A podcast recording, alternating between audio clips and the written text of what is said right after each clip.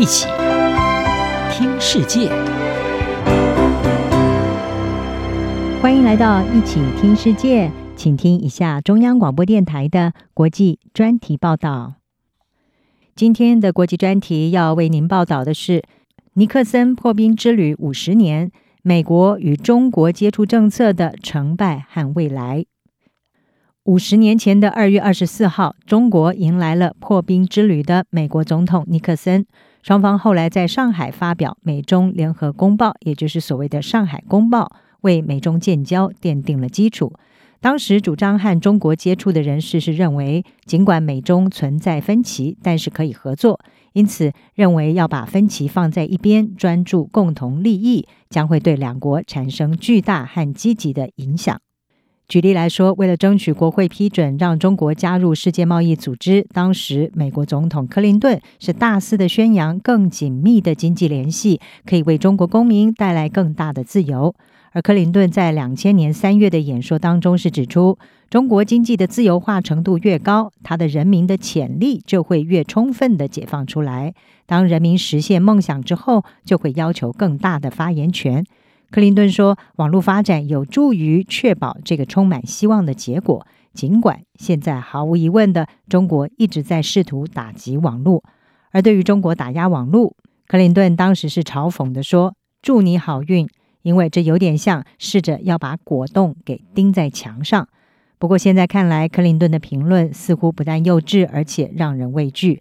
事实证明，中国成功的在墙上钉了果冻。”也摧毁了刚萌芽的网络公民社会。中国现在已经变得更加的专制，对西方思想的开放程度降低，对美国的全球领导地位也更加的敌视。但是，对美中关系转变的失望，是不是就意味着接触政策存在根本的缺陷？而美中接触是否因为北京的恶意行为而注定要失败，或者它在未来还能够奏效呢？美国普林斯顿大学政治及国际事务的教授范亚伦，他是指出，接触是一场没有回报的赌博。他认为，现在的挑战是如何减少和中国这个列宁主义政权的联系。不过，保守派的经济学家伯格斯滕，他是抱持相反的看法。他不但认为接触政策非常成功，还建议美国和中国应该要一起担任全球经济的共同执行者。这两位专家都把中国称为是修正主义大国，但是呢，诠释是大不相同。对范亚伦来说，北京是修正主义者，因为他不是美国长期以来希望的负责任的利益相关者。换言之，中国是一个威胁。但是对伯格斯滕来说，北京是修正主义者，是指北京不是前领导人毛泽东所领导下的革命者。换言之，中国已经更加温和，是潜在的合作伙伴。范亚伦提到，一九八九年自由民主浪潮蔓延全球。苏联解体，台湾和南韩逐步的摆脱独裁统治，而拉丁美洲大部分地区也是如此。中国学生则是拿着美国自由女神像的复制品，在天安门广场游行，要求民主。但是中国领导阶层最终是向天安门抗议者开火，暴力镇压民主运动。不过，这种挫折似乎是暂时的。当时的美国总统布希他说：“民主力量如此强大。”把精灵放回瓶子里是不可能的。几个月之后，布希政府修补了和中国的关系，而美国政商界有不少人士是相信经济唯物主义会导致政治变革。他们认为中国更加的富裕，中产阶级规模扩大之后，他们就会要求政治改革，而许多美国企业也会透过在中国客户增加，或者是制造劳动成本降低而变得更加富有。他们觉得这种过程在南韩和东欧都奏效了，没有理由在中国会行不通。但是范亚伦是指出，事实上并非如此。接触政策没有产生官员所承诺的出口巨幅成长，还有数百万的就业机会。相反的，外国对中国的投资飙升，中国制造商品大量的进口。他说，美国精英并没有认识到中国的本来面目，也就是一个列宁主义国家正在寻求扩大它的权力。